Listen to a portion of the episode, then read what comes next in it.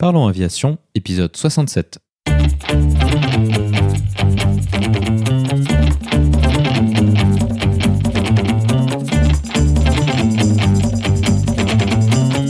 Parlons Aviation, le podcast où on parle de tout ce qui vole.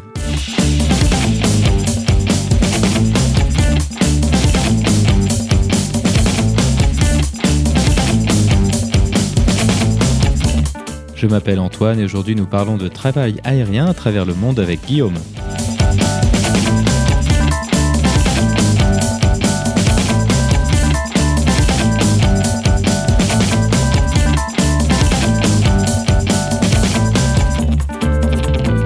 Dans les actualités, nous parlerons de la certification du mode d'atterrissage automatique d'urgence Garmin sur le Piper M600. Nous proposerons également la vidéo de la semaine.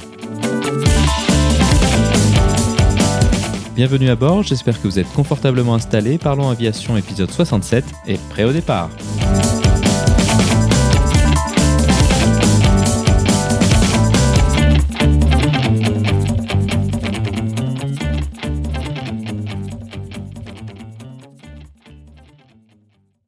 Bonjour et bienvenue dans le 67e épisode de ce podcast. Cette semaine, nous allons parler d'un sujet que nous n'avons pas encore évoqué sur le podcast, le travail aérien. Le travail aérien est un domaine très large qui inclut de nombreuses applications aériennes telles que la photographie aérienne, la prise de relevé topographique, le largage de parachutistes et bien d'autres encore. Notre invité de la semaine est Guillaume. Guillaume est un pilote professionnel sorti de formation peu après le début de la crise financière de 2008. Afin d'étoffer son expérience, il a eu l'opportunité de débuter sa carrière dans le travail aérien. Nous discuterons ensemble des différentes missions qu'il a pu effectuer dans ce cadre. Nous irons en détail sur les missions de relevé topographique et de photographie aérienne, mais aussi de relevé de faune marine. Il nous expliquera les nombreuses particularités et contraintes liées à cet environnement opérationnel très particulier. Nous en profiterons pour parler du mode de vie des équipages dans ce type de mission ayant souvent lieu dans des endroits reculés du monde. Ensuite, Guillaume nous parlera du livre qu'il a écrit afin d'immortaliser ses aventures dans ce domaine.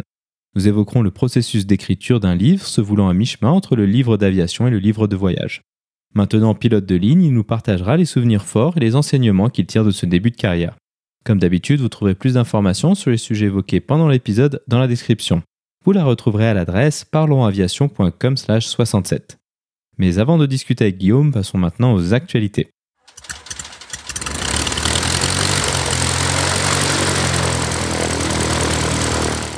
Dans le flot des annonces de certification, il y en a une qui récemment n'est pas passée inaperçue le constructeur américain Piper a obtenu de la FAA la première certification au monde d'un système d'atterrissage automatique d'urgence. L'atterrissage automatique est un vieux rêve de l'industrie aéronautique, pour l'instant uniquement réalité sur les avions de ligne. Il est d'une complexité qui a jusque-là effrayé bon nombre de constructeurs dans l'aviation générale. Néanmoins, il est nécessaire d'apporter une précision essentielle. L'autoland proposé par Garmin n'est pas un agrément pour se délester à loisir des opérations d'atterrissage. L'Autoland Garmin est un système d'urgence et uniquement d'urgence pour amener pilotes et passagers à bon port lorsque le premier n'est plus en mesure d'assurer ses fonctions de commandant de bord, comme dans le cas d'un malaise par exemple. Cela suppose que l'avion en plein vol soit capable d'identifier un aérodrome ou un aéroport à proximité, d'en identifier les caractéristiques de sa piste pour assurer sa compatibilité avec l'avion, d'alerter les secours, de gérer les conditions météo, ainsi que la décélération, etc. Avec des avioniques intégrées telles que le Garmin G3000 qui équipe entre autres le Piper M600, tout cela est disponible grâce à l'informatisation et la communication de tous les différents modules avioniques entre eux. L'Autoland Garmin ne prend toutefois pas en compte le trafic environnant mais peut, entre autres, basculer le transpondeur sur le code d'urgence et la fréquence sur la fréquence de détresse. Il appartient alors au contrôle aérien de dégager l'espace d'approche et d'atterrissage. Contrairement à un système Autoland tel que celui présent dans les avions de ligne tels que les Airbus et les Boeing, l'Autoland Garmin ne se base pas sur les signaux des ILS à haute précision existants. En effet, le nombre d'aéroports équipés ne permettrait pas à ce système d'être utilisable largement. Le système proposé par Garmin utilise des signaux GPS augmentés par des systèmes de correction satellitaire tels qu'EGNOS afin d'effectuer une approche GPS.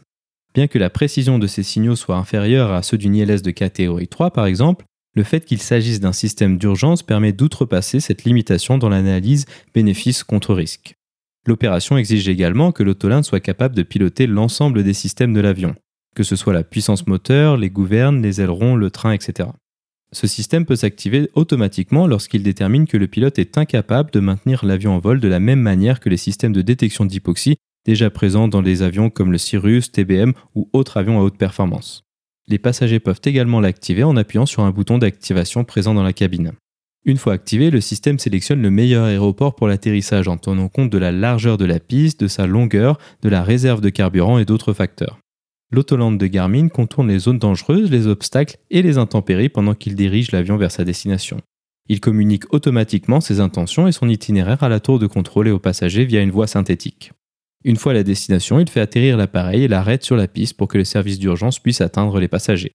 Il s'agit certes d'un système très évolué mais qui se paye au prix très fort, près de 3 millions de dollars.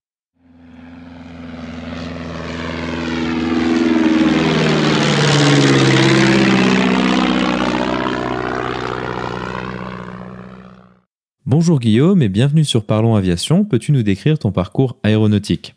Salut Antoine. Eh ben écoute, euh, mon parcours aéronautique, il, démarre de manière assez, euh, assez classique. J'ai fait euh, j'ai passé le concours de l'ENAC en, en 2006, j'ai été formé à l'ENAC. Et puis je suis sorti en, en 2009 et une période où les, compagnies ne recrutaient plus tellement, hein, c'était vraiment la crise. Donc euh, je me suis dirigé un peu par défaut initialement vers le travail aérien. Donc le travail aérien euh, léger hein, pour commencer, le remorquage de planeur, le largage de para. Et puis euh, au fil des années, à force d'acquérir de l'expérience, je me suis un petit peu lancé dans des missions plus, plus complexes avec des avions à des bimoteurs, à piston, à turbine. Euh, dans différents types de, missions de travail aérien, de la surveillance maritime, du relais télé. Je pense qu'on va en reparler un peu plus en détail. Et puis euh, maintenant, je suis pilote de ligne sur, sur long courrier. D'accord, donc ça c'est très intéressant. Donc si je fais, euh, si mes calculs sont justes, donc toi quand tu es arrivé à, l'ENAC au début de la formation, ça devait être encore la grande folie des embauches, et puis ça s'est arrêté bah, à peu près tout d'un coup. Ah, comment est-ce que toi tu as vécu cela et qu'est-ce que tu as dû faire à la sortie de l'ENAC pour trouver du boulot? Alors e-, effectivement, quand je suis rentré en 2006-2007, c'était le boom, ça recrutait partout, il fallait qu'on aille vite euh, parce que les compagnies avaient besoin de nous.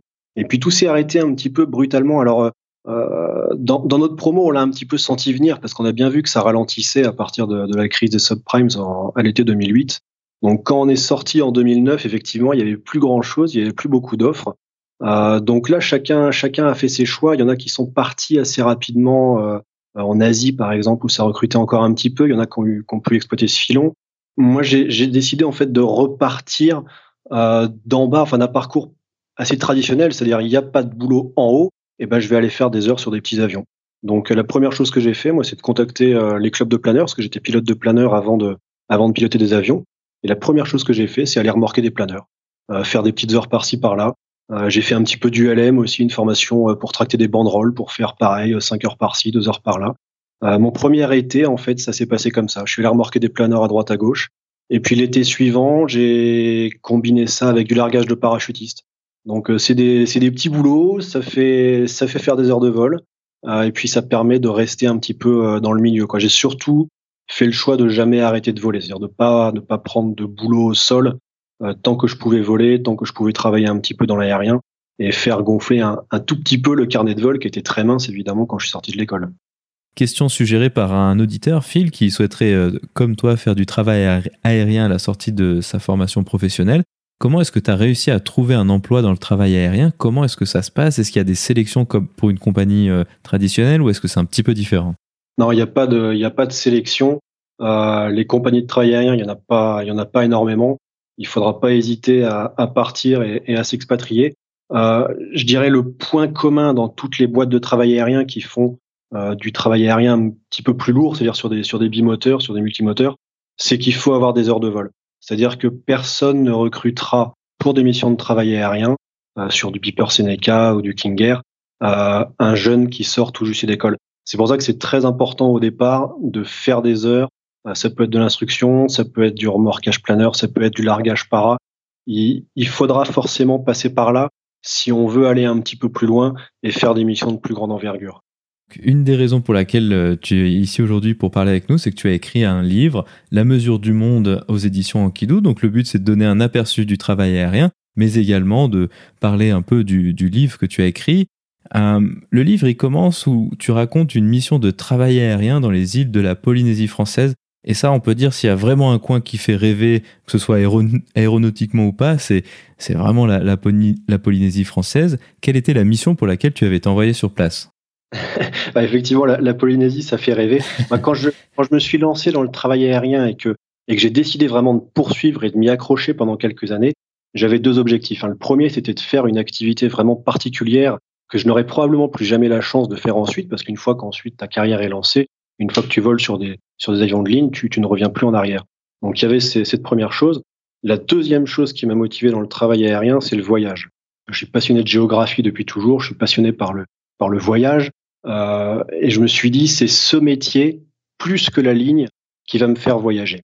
Euh, effectivement, la première mission que j'ai trouvée, euh, après avoir fait pas mal d'heures sur, comme je disais, hein, sur, des, sur des monomoteurs à piston, c'était de partir en Polynésie pour accompagner un groupe de scientifiques dont le but était de recenser les espèces marines qui vivent en Polynésie. Alors pourquoi on fait ça?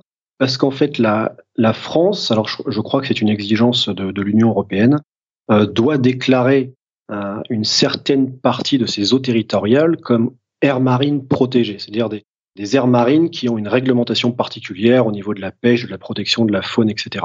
Et, et donc avant de déterminer quelles parties de la Polynésie vont être protégées, il fallait faire un état des lieux. Donc des scientifiques se sont penchés sur la question, ils se sont dit comment on va faire, est-ce qu'on prend un bateau, est-ce qu'on prend un avion? Finalement, c'est l'avion qui a été retenu pour pouvoir couvrir de, plus grandes distances. Et donc, on est parti là-bas avec, euh, trois avions, donc euh, euh, deux pilotes par avion et puis une vingtaine d'observateurs. Les observateurs, c'est les scientifiques qui étaient à l'arrière de l'avion et qui comptaient à l'œil nu. Il n'y avait pas de machine, hein, c'était à l'œil nu. Les requins, les raies, les poissons, les oiseaux qu'on croisait en quadrillant euh, les aires marines de Polynésie française. Quelque chose que je suis pas sûr que tout le monde sait, c'est qu'en fait la Polynésie c'est beaucoup plus, en tout cas la Polynésie française c'est beaucoup plus grand que juste les îles qui sont connues de Tahiti, euh, Moréa et Bora Bora. Comment est-ce que vous vous êtes arrangé pour réussir à couvrir une aussi grande euh, étendue océanique? La Polynésie c'est grand comme l'Europe. de mémoire, 3 800 000 km à peu près.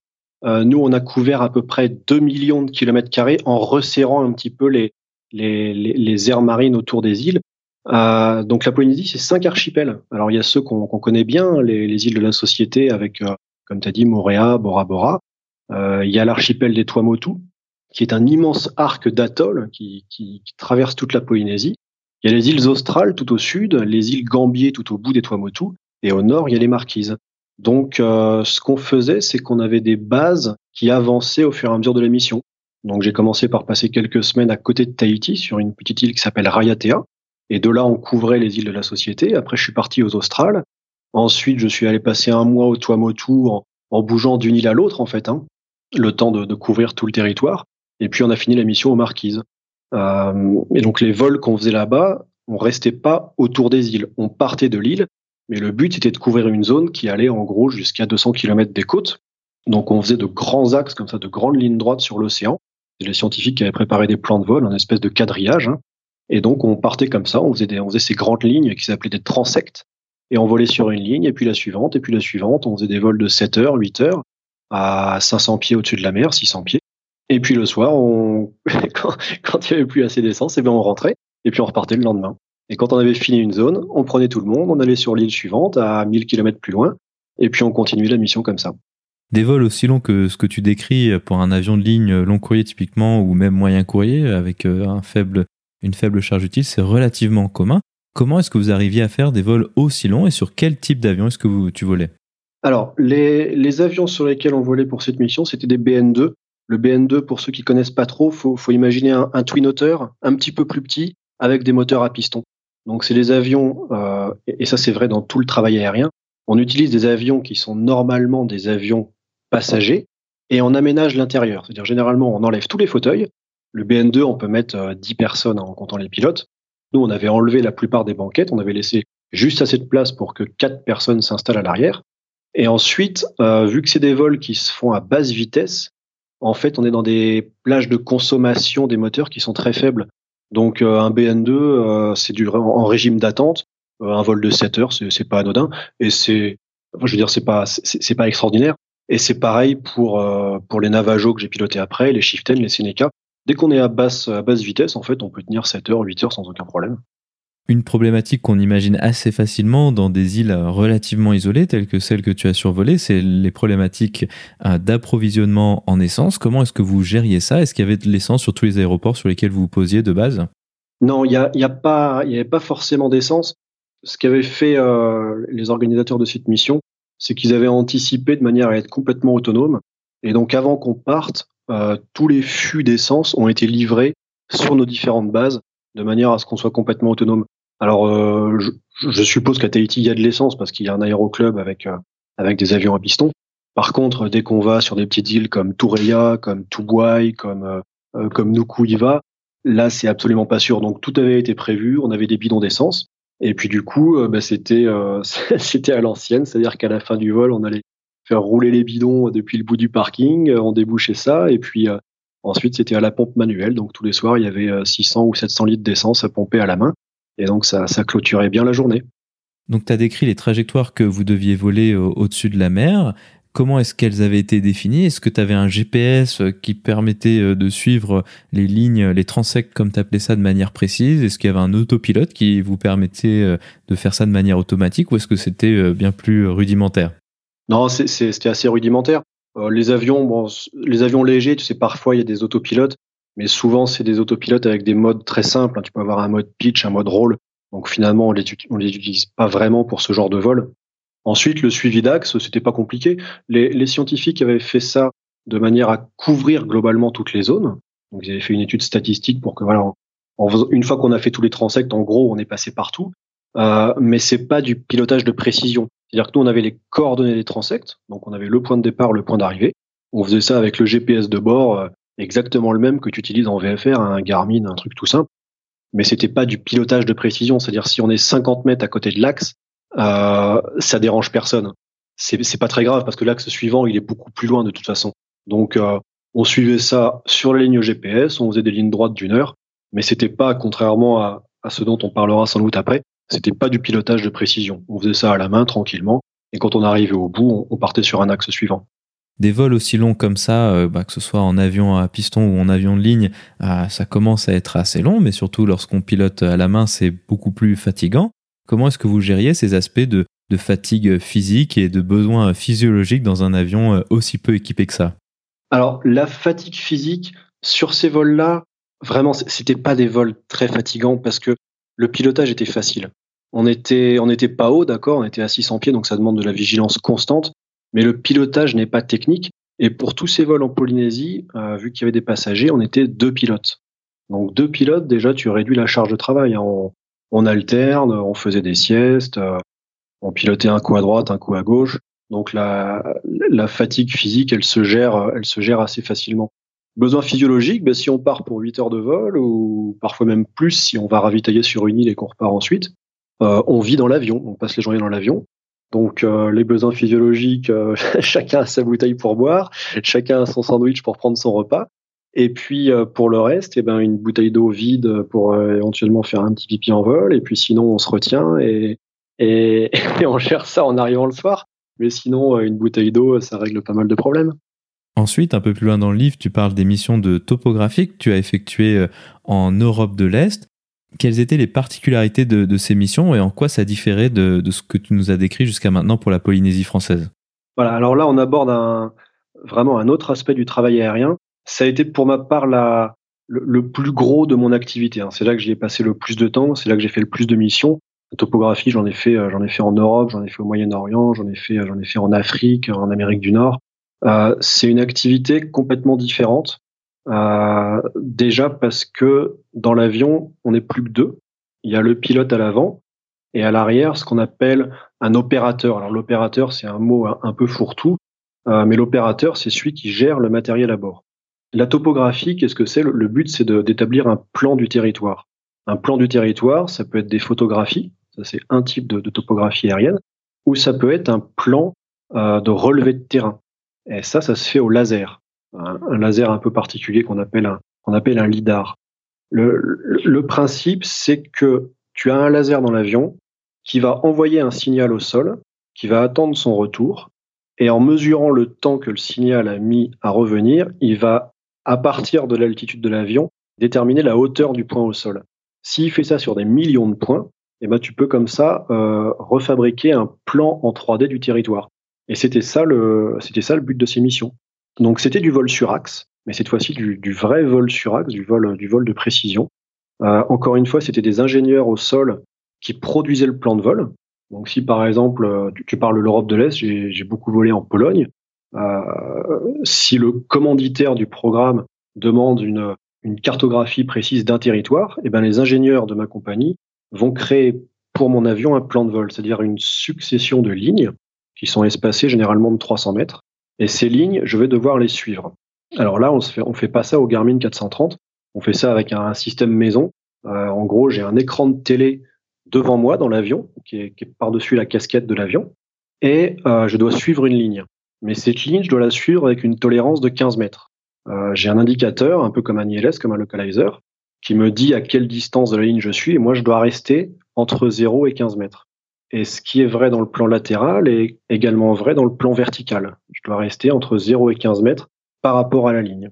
Tout ça se fait à environ 1000 ou 1500 pieds sol, donc relativement bas. Tout ça se fait à basse vitesse. Généralement, on est entre 100 et 120 nœuds. Donc pour un avion comme un Piper Navajo ou un Piper Chieftain, c'est une basse vitesse. On peut avoir besoin de sortir les volets pour la maintenir. Et ça se fait, euh, parce que sinon ce serait, ce serait trop facile, ça se fait en suivi de terrain. C'est-à-dire s'il y a une colline, on monte, si la colline redescend, on descend, s'il y a un trou, on descend. Donc, euh, donc là, ça fait un pilotage qui est, beaucoup plus beaucoup plus exigeant. Et euh, tu parlais de fatigue physique tout à l'heure. C'est pas la même fatigue physique quand on fait 8 heures de, de ce régime-là que, que 8 heures de suivi de, de transect en Polynésie. Wow, effectivement, 15 euh, mètres de précision, ça c'est quelque chose qui paraît, euh, pour quelqu'un comme moi en tout cas, presque impossible. Comment est-ce qu'on apprend à faire ça? Est-ce que c'est quelque chose qui met quand même du temps à, être acquéri? Écoute, euh, de toute façon, ça s'apprend sur le tas. Il y a personne, a personne qui va qui va t'apprendre ça. On n'est pas formé à ça à l'école. Surtout que c'est un pilotage qui est complètement différent de, de ce qu'on t'apprend à l'école. parce que je t'ai pas dit toutes les contraintes, évidemment. Mais tout ça, ça doit se faire aile à plat. T'as pas le droit d'incliner les ailes parce que tu comprends bien que si tu inclines les ailes, le laser, il va aller mesurer des points sur l'axe d'à côté. Donc il faut tout le temps que l'avion soit à plat. Donc tous ces virages qu'on fait pour garder l'avion dans les 15 mètres, ça se fait au pied. Donc euh, si tu pars un petit peu à droite, tu mets du pied à gauche. Euh, forcément, il y a du roulé induit qui va arriver, donc tu mets du manche à droite pour contrer ça. Et tu gères en même temps les, gaz et puis l'altitude. Donc c'est un pilotage qui n'a absolument rien à voir avec ce qu'on fait tous les jours dans un avion de ligne ou ce qu'on fait euh, en aéroclub sur un, sur un DR400. C'est un pilotage complètement différent. Ça s'apprend euh, sur le tas. Et puis, euh, et puis après, il y a qu'à espérer que ça fonctionne bien et qu'on reste bien dans les 15 mètres parce que si on sort, il bah, faut recommencer l'axe. Quelle était la relation de travail entre l'opérateur et toi? Quels étaient vos rôles et vos échanges lors de ces vols de topographie? Alors, tu, tu, tu parles de, de relations de travail. Tu vas voir qu'en fait, ça va, ça va beaucoup, beaucoup plus loin que ça. Alors, on, va s'en tenir là pour l'instant. La relation de travail dans l'avion, on a chacun notre rôle. Moi, je suis là pour piloter l'avion.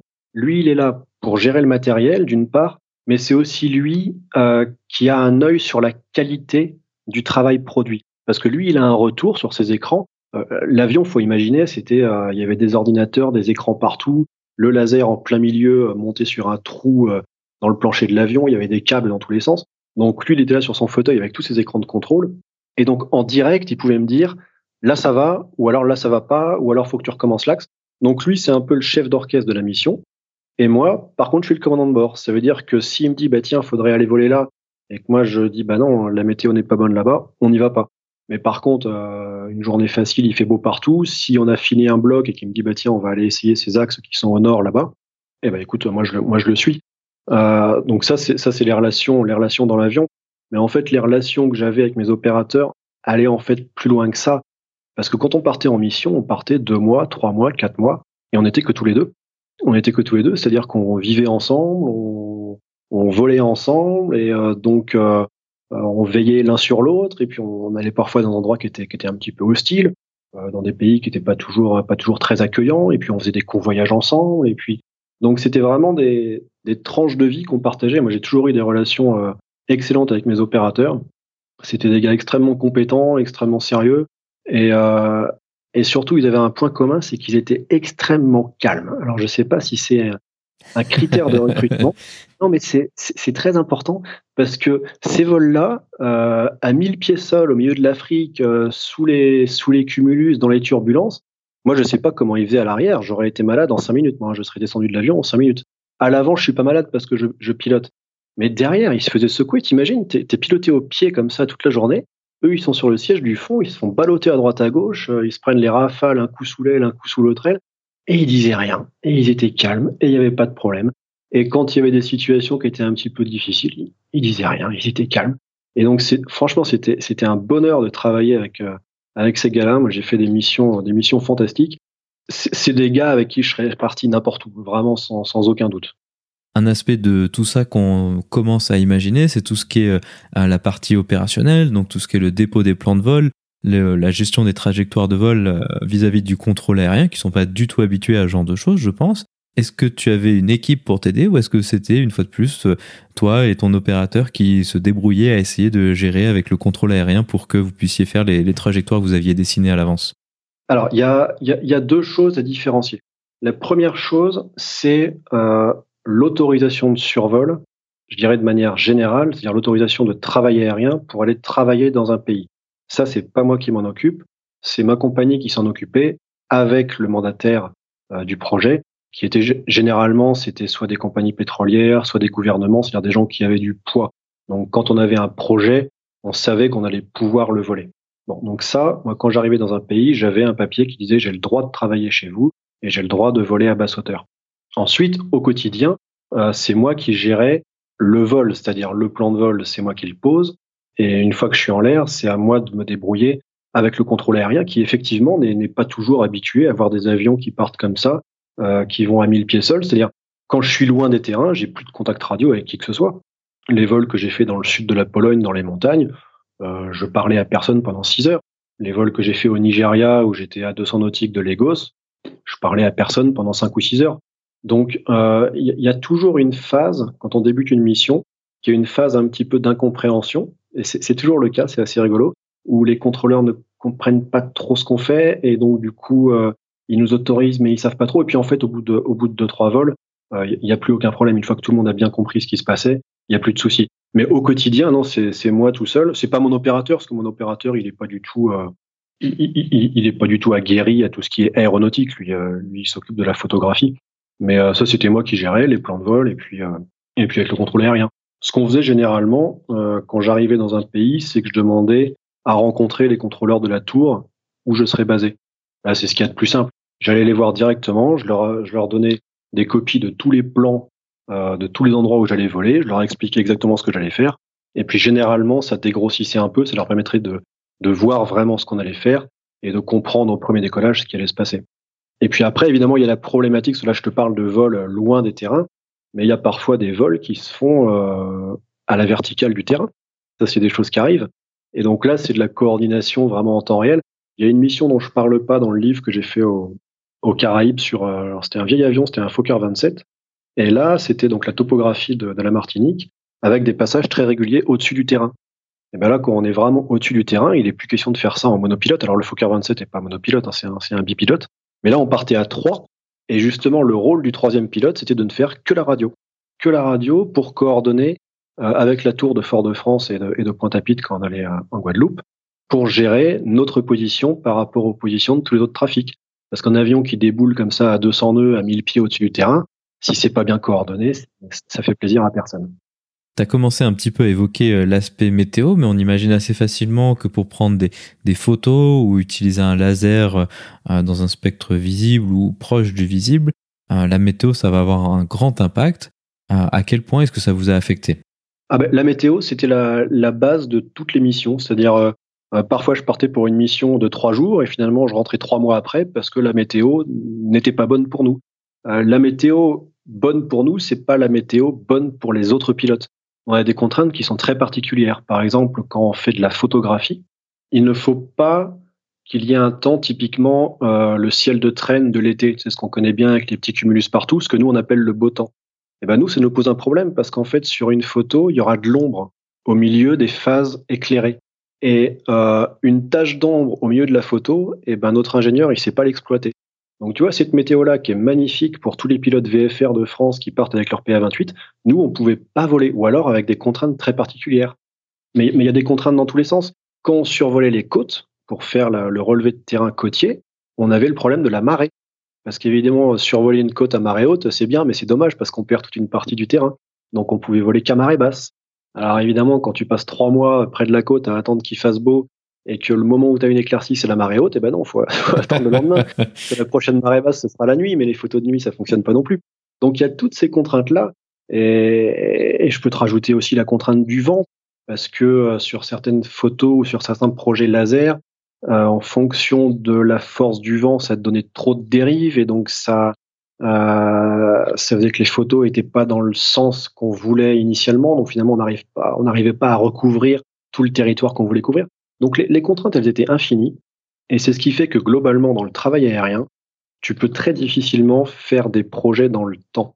C'est-à-dire dire je vais passer deux semaines sur mon projet en Ouganda et après je partirai en Afrique du Sud, c'est un vœu pieux. Et ça, tous les pilotes de travail aérien le savent. Tu vas d'abord en Ouganda, tu vois, et au bout de deux mois, quand c'est fini, tu t'en vas. Mais euh, faire des projets comme ça, c'est très compliqué. Et puis, euh, évidemment, toutes les régions du monde ont leurs particularités, mais c'est vrai que quand un plan de vol a été dessiné par les ingénieurs pour être volé à 1500 pieds sol et que tu arrives en Côte d'Ivoire et que tu t'aperçois que tous les jours les cumulus sont à 1200 pieds et que tu voleras jamais, eh ben ça change tout. Ça change tout parce que tu as beau attendre, tu, tu voleras pas à 1500 pieds. Et euh, il faut expliquer à la compagnie que non, il va falloir refaire un nouveau plan de vol à peut-être à 1000 pieds. Mais à ce moment-là, ça veut dire beaucoup plus d'heures de vol que prévu. Ça change tout. Alors après, ça c'est le problème de la compagnie. Mais euh, tout ça, ça prend du temps. Tout ça, ça fait perdre du temps. Et tout ça, ça fait que les missions de travail aérien sont longues. Donc, euh, si on déduit qu'il y a eu des moments où tu as passé euh, beaucoup de temps à attendre au, sol, à quoi ressemblait ce temps bah, C'est pas vraiment du repos, plutôt d'attente? Est-ce que tu en as profité pour découvrir des endroits? Ou est-ce que tu passais ton temps à côté de l'avion à espérer que les nuages s'éclaircissent, par exemple? Alors ça dépend, les deux, les deux, mon capitaine. Ça, ça, dépend de la mission, ça dépend, ça dépend du contexte, ça dépend des pays. Il y a des pays partout où j'ai pu me balader, je me suis baladé. Hein partout où j'ai pu euh, profiter vraiment, euh, euh, aller visiter le pays, à chaque fois je l'ai fait. il y a des pays qui s'y prêtaient un petit peu moins, donc c'est vrai que là j'étais plutôt près de l'avion à, attendre que ça se lève. Après, des, des journées d'attente, ça peut être long. Hein, ça peut, ça peut être long quand on se lève à 5h30, 6h pour voir le ciel. On se dit tiens, ça va être génial. Et puis le temps qu'on arrive au terrain, il y a de l'orage. Et on se dit mais non, mais après l'orage, il fera beau. Et puis en fait non, il fait pas beau. Et puis la journée se passe comme ça. Et puis à 17h, rempli bagage, bah, tu vois, la journée, la journée, elle est passée. Heureusement, il n'y a pas que de ça. Heureusement, il n'y a pas que de ça. Ça fait partie du jeu, faut l'accepter, faut, faut savoir être patient, euh, faut avoir un bouquin dans sa sacoche euh, parce que ça peut toujours servir quand tu passes des journées comme ça à l'avion. Euh, mais sinon, dans des météos qui sont, je dirais, plus euh, plus prévisibles, notamment en Europe, en on peut beaucoup plus prévoir ces journées de vol.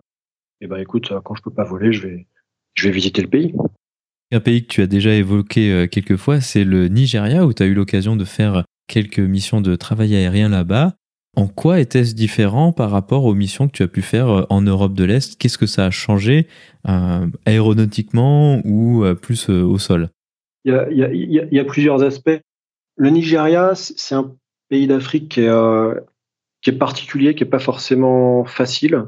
il y a beaucoup d'autorités il y a beaucoup d'autorités. Il faut arriver à, à, se faire sa place euh, pour expliquer que si, si, on a, on a le droit de partir en vol, qu'on a vraiment toutes les autorisations, que, euh, que si, si, on n'aura pas de contact radio, mais que vraiment, il faut qu'on y aille quand même.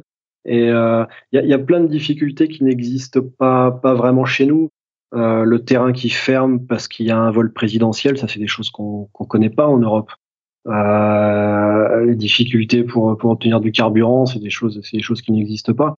Euh, la, difficulté évidemment, c'est que le, le Nigeria, Lagos, Port Harcourt, c'est pas vraiment des endroits où euh, où j'ai profité du pays. C'est-à-dire euh, là, j'étais vraiment plutôt axé vol.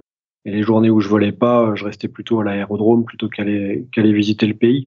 Mais bon, ça c'est des contraintes un petit peu extérieures. Il faut s'adapter à chaque fois au, pays où l'on est c'est plus compliqué d'aller se balader à, à Lagos qu'aller euh, se promener à Abidjan ou, à Antébé. Un aspect de ce que tu as fait, que tu décris un petit peu dans le livre, c'est qu'en fait, euh, ces photos aériennes du territoire, bon, on a l'habitude de les avoir euh, éventuellement d'une certaine manière via Google Maps, mais en fait, aux résolutions auxquelles vous vous les faisiez, c'était ça posait des problèmes de, sécurité et donc notamment au Nigeria, vous avez dû avoir une escorte militaire pour, pour vous aider, hein, c'est juste? Ouais, ouais, alors ça c'est quelque chose d'assez fréquent euh, parce qu'effectivement on avait l'autorisation de voler bas sur un territoire, mais les autorités, alors ça c'est pas propre au Nigeria, ça c'est ça m'est arrivé à plusieurs reprises. Souvent les autorités du pays me disaient d'accord, on vous autorise à voler, par contre on vous met un militaire à bord un militaire de chez nous, de notre armée, qui sera là et qui surveillera ce que vous faites. Donc ça, ça m'est arrivé plusieurs fois. Alors, c'est une contrainte en plus de toutes les autres contraintes. Euh, surtout au Nigeria, où euh, une des particularités du Nigeria, c'est qu'il est très difficile de se déplacer parce que les routes sont complètement encombrées, saturées. Donc, euh, si tu donnes rendez-vous à quelqu'un à Lagos, il faut pas s'étonner d'avoir 3 heures ou 8 heures de retard. Alors, quand moi, je voulais décoller parce que je savais qu'il y avait une éclaircie et que euh, mon militaire n'était pas là, bah, je pouvais pas décoller. Donc c'était encore encore une contrainte supplémentaire euh, qui n'était pas forcément toujours euh, toujours facile à accepter. Généralement, cette question du, du militaire à bord, qui, qui revenait finalement assez fréquemment, était réglée assez rapidement parce que les vols sont tellement inconfortables, c'est tellement désagréable d'être à l'arrière de l'avion quand on n'a pas l'habitude que généralement euh, les gens qui venaient avec moi ne, ne supportaient pas les vols et généralement, euh, j'avais une dérogation assez rapidement. C'est une, une manière comme une autre de, de résoudre ce problème-là. Et effectivement, Ensuite, il y a l'aspect des vols de convoyage. Donc, tu disais qu'il y avait euh, toute une équipe, tout un équipement électronique avec de, de l'appareil photo et, et, euh, et des, des LiDAR, de ce genre de choses. Ah, néanmoins, ah, ça posait problème dans la mesure où, si je dis pas de bêtises, en fait, vous ne pouviez pas pressuriser l'avion ah, pendant ces vols, et puis lors des convoyages, vous deviez faire des, modifications à l'avion pour pouvoir monter et avoir plus de, portée, c'est juste? Ouais, ouais, ouais, En fait, tout ce matériel-là, que ce soit le matériel topographique ou, photographique, on avait un trou dans l'avion, un, vrai trou, un d'un mètre carré qu'on appelait la, trappe photo. Et donc, on passait le matériel par là, de manière à ce que euh, puisse prendre des photos comme ça hors de l'avion. Euh, évidemment, quand il y avait des convoyages, euh, ce qui est sympa pendant les convoyages, c'est de pouvoir pressuriser l'avion pour monter un peu, être un peu plus à l'abri du mauvais temps.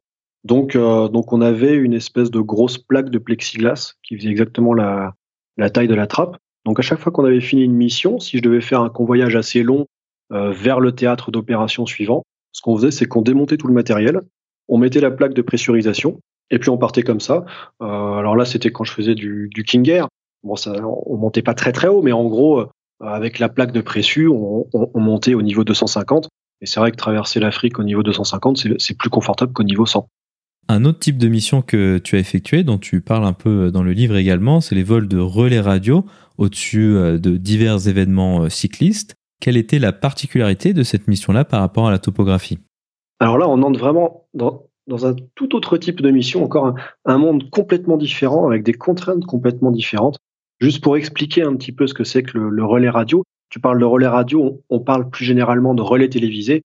Euh, moi, j'ai centré ça dans mon livre sur le, Tour de France cycliste. Euh, quand le, Tour de France cycliste revient tous les ans sur les, sur les routes de France, tout le monde connaît ça très bien. Il y a des motos qui filment les cyclistes, il y a des hélicoptères qui filment les cyclistes, et tout ça est envoyé en direct dans 190 pays. C'est un événement euh, exceptionnel au niveau international. Or, la moto qui filme et l'hélicoptère qui filme ne peuvent pas envoyer leur signal directement à toutes les télés du monde. Ça doit passer par un car régie. Mais le car régie est fixe, l'hélicoptère est mobile parce que lui va parcourir 200 km en suivant les cyclistes. Donc il faut qu'il y ait un point relais, un point relais qui puisse recevoir le signal télévisé de la moto et l'hélicoptère et le renvoyer au car régie. Donc tu as deux possibilités, soit tu mets une antenne de 4000 mètres au-dessus de la moto, comme ça il peut envoyer son signal partout, soit tu fais tourner des avions à la verticale des motos et des hélicoptères. Et donc, euh, c'est ce que j'ai fait pendant, une année. J'étais le pilote de ces avions-là qui, sont au-dessus du Tour de France, mais également au-dessus de toutes les courses cyclistes, les courses rallye WRC, etc. Et qui sont là euh, trop haut pour qu'on les voit, c'est pour ça qu'on n'en parle jamais. Mais ils sont là et ils tournent en rond toute la journée à la verticale de la caméra qui leur est assignée et il renvoie le signal au car régie de manière à ce que tout le monde puisse avoir sa télé en direct partout dans le monde.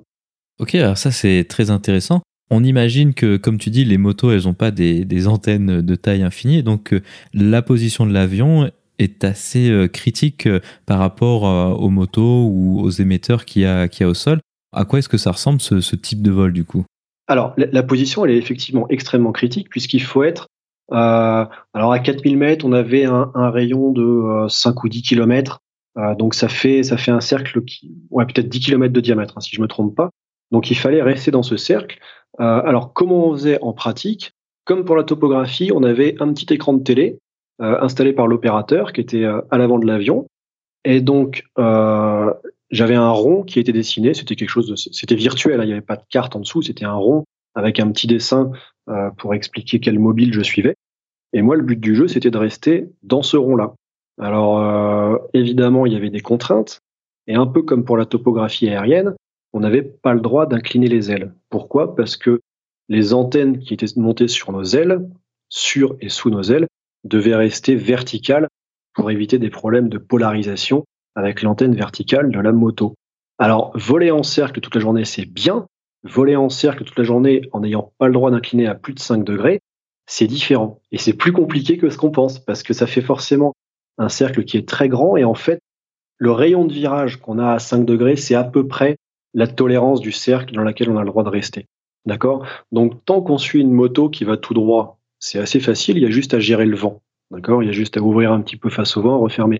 Mais le problème, c'est quand la moto part d'un coup à droite, et je te parle même pas de l'hélicoptère qui d'un coup part à gauche, il va faire une photo d'une église, après il part à droite, et nous, pendant ce temps, on n'a pas le droit de prendre 45 degrés pour accélérer le virage. Donc c'était des vols qui étaient très intéressants au niveau pilotage. Euh, ça permettait de faire des ronds dans le ciel et ça change des lignes droites en, topographie. Mais euh, c'était euh, c'était pas si facile que ça parce qu'il faut il faut vraiment rester dans le rond. Et si on sort du rond, euh, on le savait tout de suite parce que l'opérateur derrière poussait un grand cri euh, parce que l'image était floue ou euh, le direct à France Info était complètement haché. Donc là, on le savait tout de suite. Effectivement, c'est quelque chose aussi que tu décris dans ton livre, c'est que il y avait un mode de vol standard pendant la, course elle-même, mais dès qu'il y avait des, directs ou des événements particuliers, t'es qu'un départ ou une arrivée, alors c'était c'était pas la même chose. Quelle était la différence de problématique à ce niveau-là? Oui, alors ça, c'est propre au, relais radio. C'est-à-dire l'avion que je pilotais moi pendant ce Tour de France, c'était celui qui était dédié exclusivement au relais radio. Alors le relais radio, c'est pourquoi C'est pour Radio France, mais c'est aussi pour toutes les radios qui sont utilisées dans la course. C'est-à-dire le directeur de course qui parle avec les agents de la DDE qui sont derrière, c'est la caravane qui parle avec le directeur de course. Donc tous ces, tous ces signaux qui sont internes à la course. Et, et il y avait effectivement tous les directs sur, sur Radio France effectivement, la contrainte pour nos directs, on avait un direct, je crois, toutes les 20 ou 30 minutes, était beaucoup plus importante que, euh, que le reste de la course. Ça ne veut pas dire qu'on s'autorisait à sortir du cercle le reste de la course, mais ça veut dire que quand il y avait un direct, mon opérateur me disait précisément, voilà, dans 20 secondes, c'est le direct, de manière à ce que moi, je me positionne pour la suite de mon virage en sachant que je n'aurais pas de modification de trajectoire à faire pendant euh, une ou deux minutes. Voilà, la contrainte était là. Mais en réalité, ça changeait rien par rapport au reste de la course.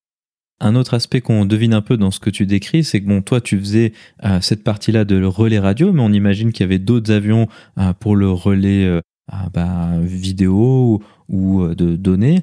Comment est-ce que vous gériez ça Le fait qu'il y avait plusieurs avions qui devaient être bah, à peu près au même endroit géographiquement, on imagine? Ouais, on était. alors ça change un petit peu tous les ans parce que les technologies, les technologies évoluent. pour l'expérience que j'ai connue il y a une petite dizaine d'années, on était, on était quatre ou cinq avions Effectivement, on vole tous au même endroit. Euh, donc, ce qu'on fait, c'est qu'on s'étage. On prend chacun, on prend chacun un niveau. On se mettait 2000 pieds de séparation entre chaque. On posait, euh, on posait un plan de vol par avion. Alors, c'est des plans de vol particuliers. On mettait, euh, on mettait des points géographiques qui retraçaient à peu près euh, le tracé de la course. Et on mettait des stay, S-T-A-Y, rester en anglais, stay. C'est quelque chose qu'on n'utilise jamais, sauf dans ce cas-là.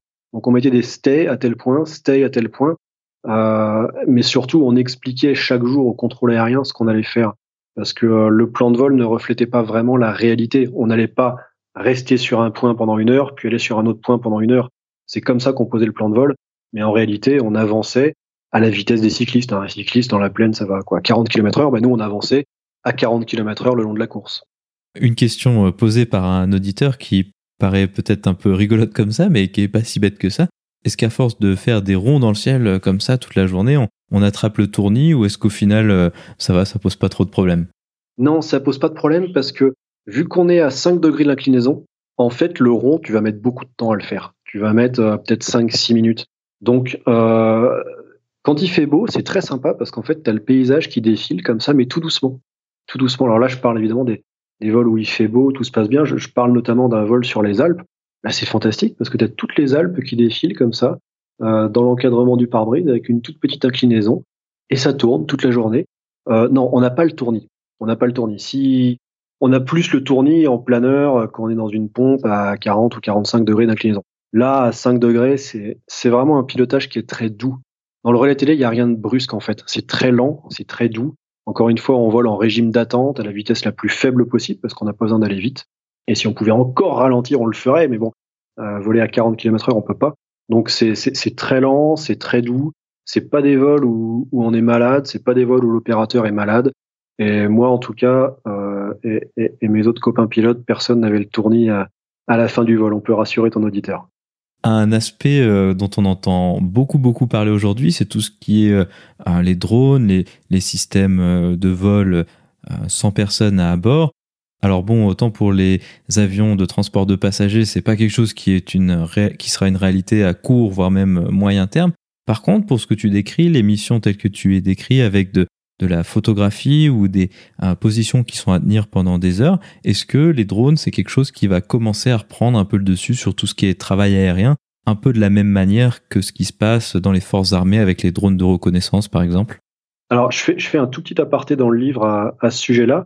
Euh, c'est un jour où je suis euh, au Niger, à Niamey, je suis en train de convoyer un avion de l'Afrique vers l'Europe.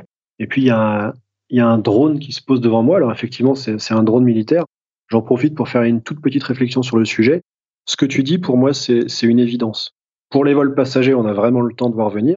Par contre, pour le travail aérien, à condition que la réglementation s'adapte aux nouvelles technologies, il n'y a aucune raison de, laisser un pilote dans l'avion. Euh, pour les vols de topographie, bon, moi, je faisais de mon mieux pour les 15 mètres et tout ça, mais je sais pertinemment qu'un drone avec un pilote automatique parfaitement calibré fera beaucoup mieux. Et d'ailleurs, euh, ça a déjà commencé. Alors, ça a déjà commencé pour des missions de plus petite envergure, euh, notamment pour l'agriculture, pour faire des, relevés thermographiques, des photographies euh, de petits territoires, parce que pour l'instant les drones sont limités en taille et en altitude. Donc il n'est pas question de faire des missions de l'étendue de ce que j'ai fait, mais ça va venir. Et, à la rigueur, ce sera, très bien, ce sera plus efficace. Un drone, ça peut voler, ça peut voler euh, 30 heures. Il y a déjà des drones qui remplacent les avions pour les surveillances de frontières, la surveillance maritime. Euh, donc oui, ça va arriver. C'est une des raisons, c'est pas la, c'est pas la raison principale, mais pour laquelle euh, il fallait écrire un, livre sur le travail aérien parce que c'est un métier qui disparaîtra. Il faut, il faut s'y attendre. Si on prend une approche un peu plus, euh, je sais pas, philosophique de ce que tu as fait, euh, c'est quand même une aviation qui est assez exceptionnelle parce que tu as passé beaucoup de temps à pouvoir profiter du paysage parce que tu étais bas, parce que tu étais lent, donc tu as pu un peu te mettre en immersion dans des, dans des paysages assez exotiques, par exemple le Nigeria ou la Polynésie française. Euh, qu'est-ce que tu retiens, toi, de, cette période où, où tu as pu profiter de ça, contrairement à la ligne où là, euh, c'est quand même pas tout à fait la même chose, on peut dire ça comme ça? Ah ben ça, c'était, fantastique. C'était, vraiment un des aspects du métier qui m'a le plus plu. Euh, pouvoir voir le monde, voir le monde à basse hauteur, c'est une chance inestimable. C'est, vraiment un, un, des aspects que j'ai le préféré. Euh, la chance que j'ai eue, c'est de voler dans tout un tas d'environnements très différents. Euh, tu as parlé de la Polynésie, on a parlé déjà du Nigeria, mais il y a aussi la jungle en Ouganda, il y a le désert euh, en Arabie Saoudite et dans les Émirats Arabes Unis, il y a les forêts en Scandinavie, il y a les lacs en Finlande, il y a les plaines en Pologne, il y a les montagnes dans les Alpes. Tous ces paysages-là, euh, on te donne un avion et on te dit voilà, tu te mets à 1000 pieds sol et tu passes la journée là-dessus. C'est fantastique c'est fantastique de, voir, de voir le monde, de voir que finalement, euh, il y a une grande partie du territoire mondial qui n'est absolument pas touché par la main de l'homme. Je dis touché de manière directe. Hein. Évidemment, si on parle euh, du recul des déserts, etc., c'est les aspects euh, secondaires de la main de l'homme. Mais je veux dire, j'ai eu la chance de, de survoler des territoires où je ne voyais pas un seul être humain pendant des heures. Dans l'océan, évidemment, mais j'ai survolé le Groenland, tu n'as de trace humaine. Tu vois un petit village sur la côte est, et puis tu vois une petite ville sur la côte ouest, et entre les deux, tu as vu que de la neige. Quand tu vois en Arabie Saoudite, euh, entre Riyad et les Émirats Arabes Unis, tu croises pas énormément euh, de traces de vie humaine. Le Sahara, le Sahara, c'est des heures seules, au-dessus des cailloux, au-dessus des dunes, euh, au-dessus des rochers, au-dessus. le massif du Hogar, c'est quelque chose de complètement fantastique avec cette ville Tamanrasset perdue au milieu. Tout ça, c'est des, bijoux. Et ce métier-là m'a permis de voir ça. C'est très différent maintenant euh, dans le pilotage de ligne. Le pilotage de ligne permet de voir le monde. C'est une chance, il il faut pas le négliger, mais on est beaucoup plus haut. Donc on voit le monde euh, de manière tout à fait différente.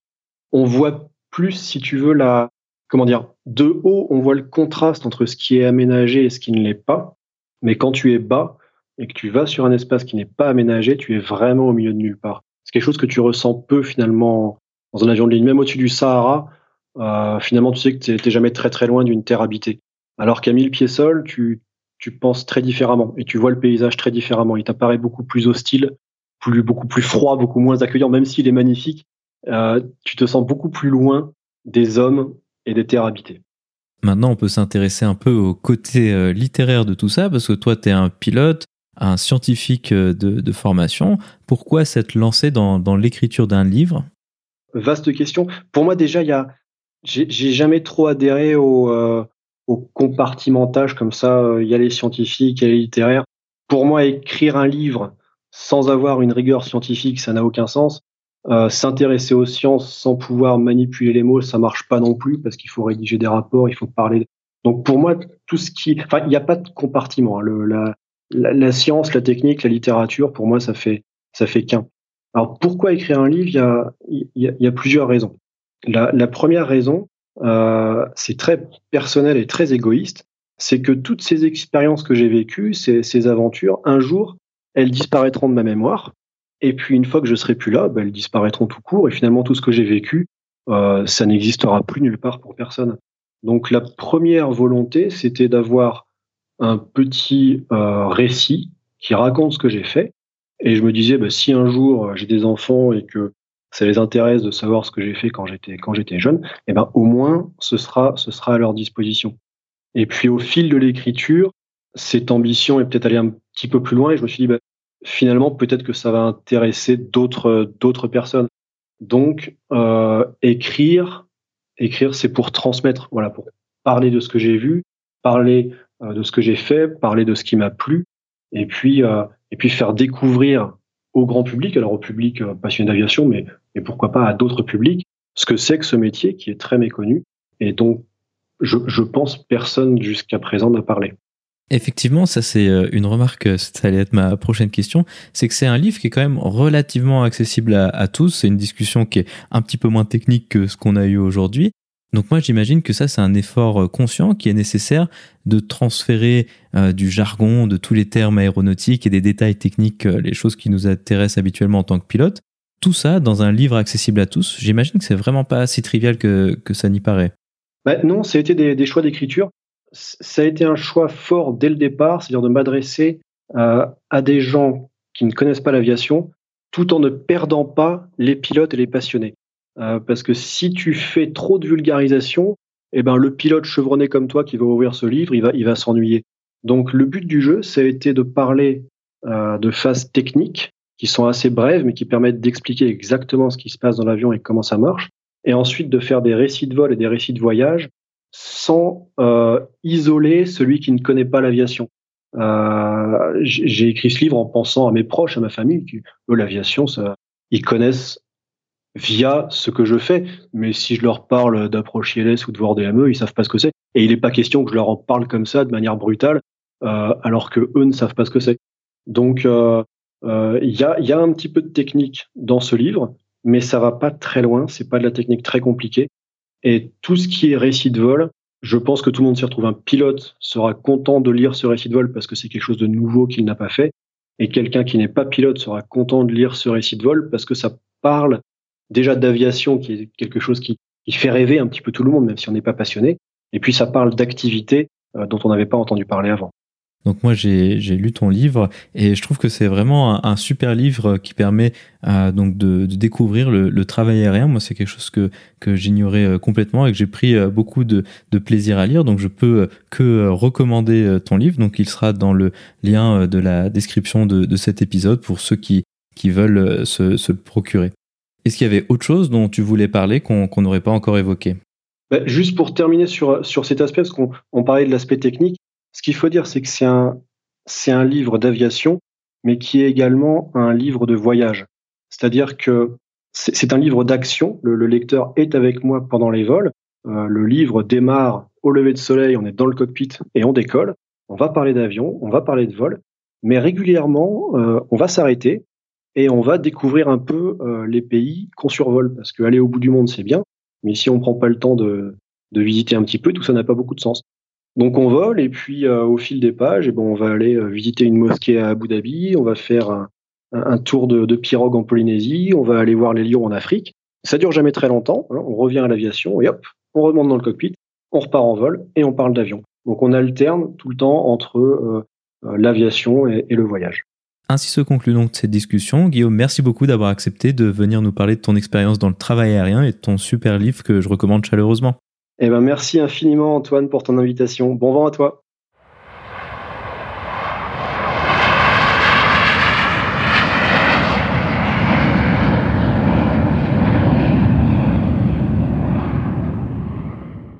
La vidéo de la semaine est une vidéo proposée par la chaîne YouTube d'un pilote d'hélicoptère sur l'île de la Réunion. En effet, le travail aérien est également largement effectué par des hélicoptères, que ce soit en montagne, mais aussi en plaine. Cette vidéo montre de nombreux stages qui peuvent être effectués avec ces machines, dont la maintenance de lignes électriques à haute tension, la livraison d'équipements à des populations vivant dans des régions difficilement accessibles, mais aussi des vols touristiques à la demande.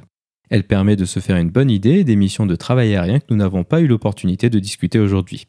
Vous trouverez le lien vers la vidéo dans la description ou en allant sur le lien parlonsaviation.com slash vidéo 67 sans accent sur le E de vidéo.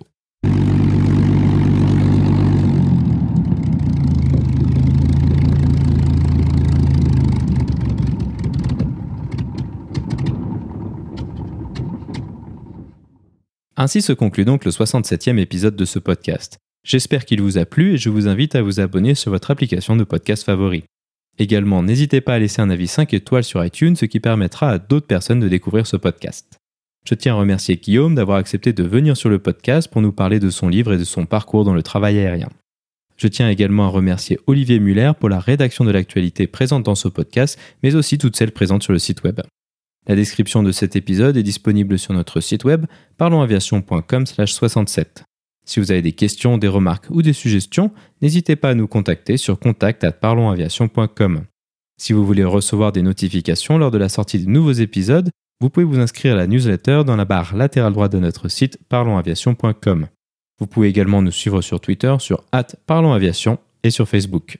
En vous souhaitant des vols nombreux, je vous remercie d'avoir écouté ce 67e épisode de Parlons Aviation.